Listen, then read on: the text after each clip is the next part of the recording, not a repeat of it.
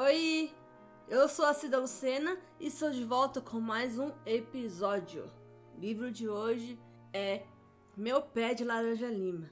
Gente, e que livro triste do começo e principalmente no final. O livro Meu Pé de Laranja Lima foi escrito por José Mauro de Vasconcelos e publicado no ano de 1968. Nessa história, vamos acompanhar as aventuras de Zezé, um menino de 5 anos, mas que em diversas circunstâncias precisa mentir e falar que tem 6. É que na verdade ele está prestes ali a completar 6 anos, mas ele é uma criança tão esperta, inteligente, que consegue passar facilmente por uma criança de 6 anos. Apesar do tamanhozinho dele ser tão mirradinho, tão pequenininho, por não ter se desenvolvido fisicamente como é o normal das crianças da idade dele, devido às circunstâncias que ele vive com a família, as circunstâncias de extrema pobreza. A sinopse do livro é assim, então. Um clássico da literatura brasileira, com adaptações para a televisão, o cinema e o teatro. Meu Pé de Laranja Lima é desses livros que marcam época. Lançado em 1968, trata-se de uma história fortemente autobiográfica, que demonstra a mão de escritor experiente, ciente do efeito que pode provocar nos leitores com suas cenas e a composição de seus personagens. O protagonista Zezé tem 6 anos e mora num bairro modesto, na zona norte do Rio de Janeiro. O pai está desempregado e a família passa por dificuldades. O menino vive aprontando, sem jamais se conformar com as limitações que o mundo lhe impõe. Viaja com sua imaginação, brinca, explora, descobre, responde aos adultos, mete-se em confusões, causa pequenos desastres. As surras que lhe aplicam seu pai e sua irmã mais velha são de suplício, a ponto de fazê-lo querer desistir da vida. No entanto, o apego ao mundo que criou, felizmente sempre fala mais alto. Só não há remédio para a dor, para a perda. E Zezé muito cedo descobrirá isso. A alegria e a tristeza não poderiam estar mais bem combinadas do que nessas páginas. E isso, se não explica, justifica a imensa popularidade alcançada pelo livro. Bom, por essa sinopse já dá para entender que não vem história muito feliz por aí. Mas vamos falar um pouco do que eu entendi. A família de Zezé é muito pobre e passa por diversas dificuldades. Toda a história começa quando eles precisam se mudar de casa, porque na atual eles estão para ser despejados. Já fazem oito meses que eles não pagam aluguel. E assim, eles vão encontrar uma nova casa para morar. E quando eles chegam lá, os irmãos do Zezé eles já vão sair correndo na frente para cada um agarrar sua árvore. E o Zezé, como ele é o mais novo, o menor, ele acaba ficando sem uma árvore para chamar de sua. E aí, ele fica chorando e com isso ele acaba conseguindo a ajuda da irmã dele, a Glória, a Glória é a irmã que vai salvar ele de diversas enrascadas no decorrer da leitura. E aí a Glória vai lá, pega o Zezé e ajuda ele a encontrar uma árvore. Quando eles vão pro quintal, eles encontram um pé de laranja lima. Mas o Zezé, logo de cara, ele não vê graça naquele pé de laranja lima. Porque aquele pé de laranja, para falar a verdade, ele nem é uma árvore grande, ele é um pezinho ainda. Ele é tão pequeno quanto o menino. Mas aí a Glória convence de que aquele pé pode ser a melhor coisa que aconteceu na vida do Zezé. Convence o menino, porque não tem coisa melhor do que o garoto e a árvore poderem se desenvolver juntos, os dois crescer junto. E aí logo ela acaba convencendo Zezé de que aquele pé de laranja lima é uma boa escolha. Mas o que ele não podia imaginar é que ao ficar sozinho com aquela árvore, ela iria começar a conversar com ele.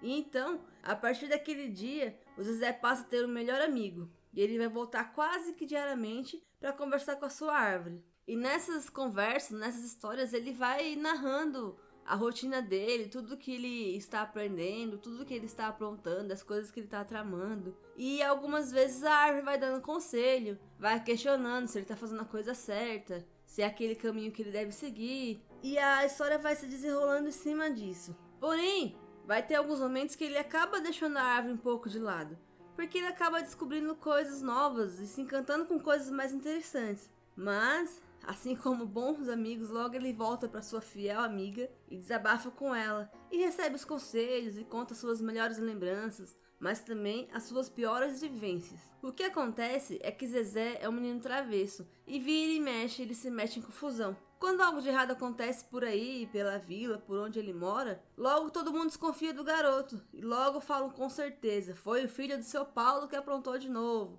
lá vai aquele garoto. E assim, nós vamos acompanhando as travessuras, as descobertas, os pensamentos muitas vezes inocentes do garoto que o mete em diversas confusões e que faz com que ele seja punido, quase sempre apoiando os adultos, levando diversas surras. Mas duas dessas surras foram marcantes, que quase levaram o menino a partir desse mundo, quase levaram ele à morte. Após conhecer o pé de laranja lima, o menino vai ser matriculado na escola, e essa é uma das situações que ele precisa mentir a idade. Para começar a frequentar a escola, ele precisaria ter 6 anos, mas ainda tem 5. Mas como ele já sabia ler e esperto que ele era, ele mentiu para a diretora da escola e convenceu ela de que tinha 6 anos. E estar na escola era mais uma conquista para ele. Ele era um menino muito curioso, adorava aprender palavras novas e os seus significados. E geralmente, quem o ensinava era um tio do garoto, que ele considerava o tio um tanto quanto solitário. Ele estava sempre preocupado com aquela visão que o tio passava para ele. E aí, sempre que o Zezé tinha oportunidade, ele ia lá conversar com esse tio.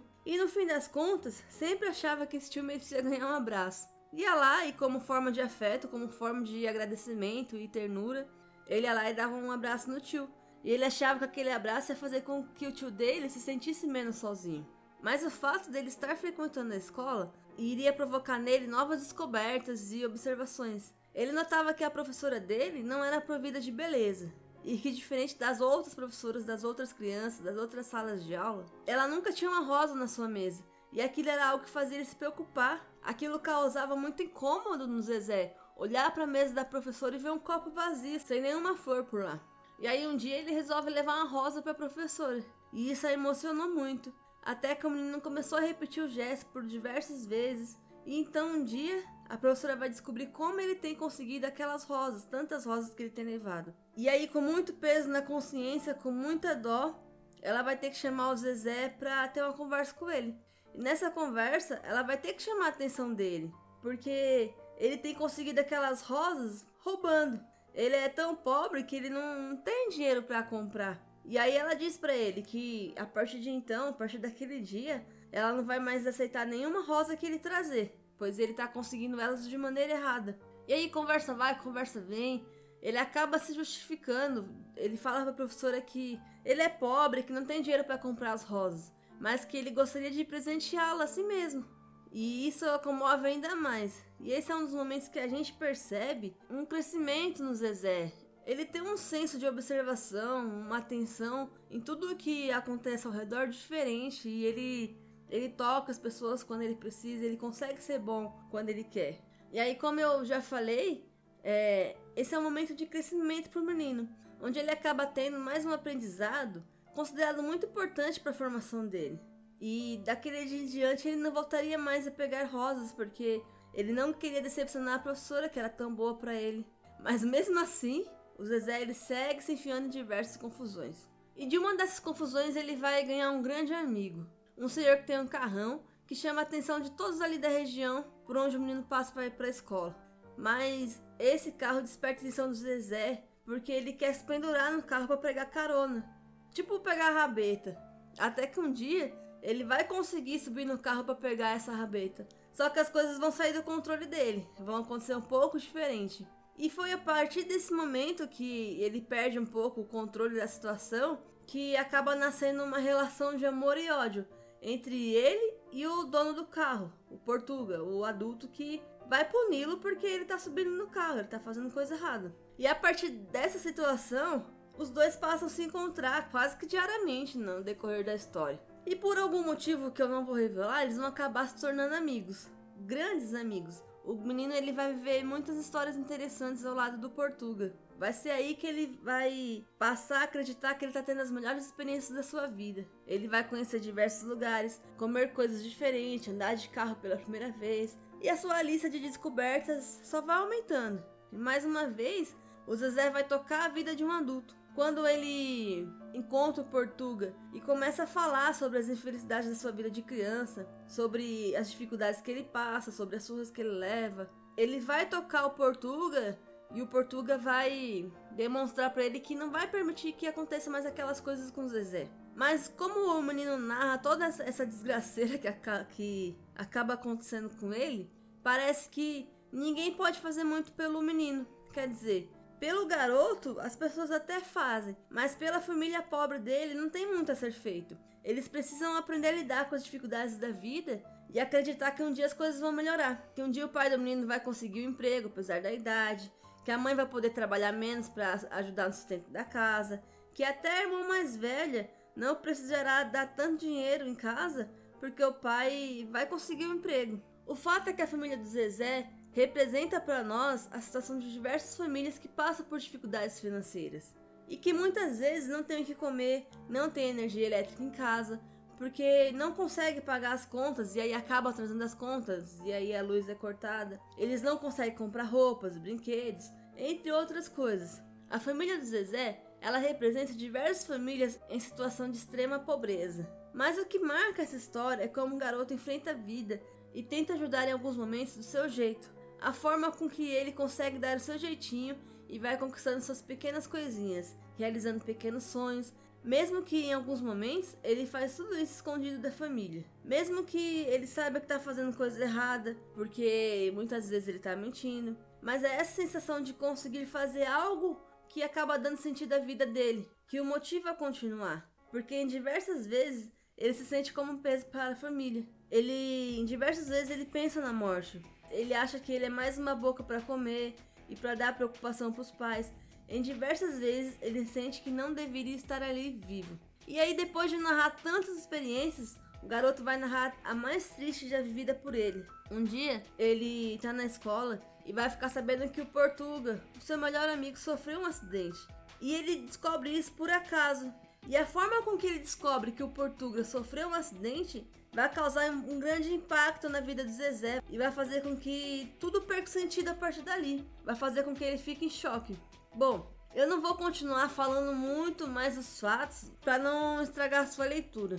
Mas em geral, essa é uma história narrada pelo garoto, da sua vida um tanto quanto sofrida, que vai nos tocar, que vai fazer a gente olhar um pouco para a vida, entender um pouco melhor os nossos sentimentos, as situações e tudo que nos rodeia. É um livro comovente que nos toca, que nos faz refletir a cada capítulo. A sensibilidade de Zezé para algumas situações da vida, a vontade de descobrir, de aprender, nos impulsiona a desejar ser melhor a cada dia.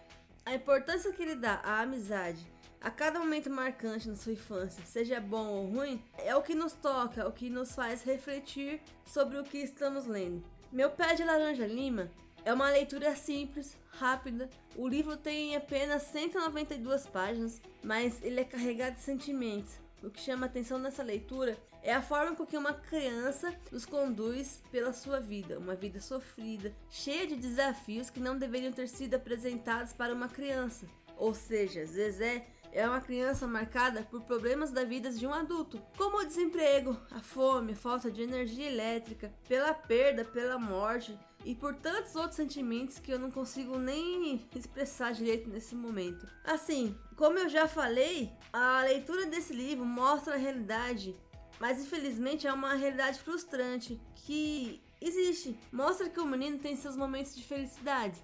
Quando tá com seu irmãozinho, com o pé de laranja lima, com a irmã, com a professora, com o Portuga, mas também tem seus momentos de tristeza, e esses momentos são muito marcantes. Quando ele leva as surras que o marcam e o deixa de cama por dias.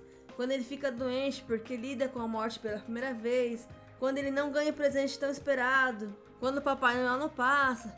E assim como diversas outras situações. Isso vai sempre marcando cada vez mais o menino.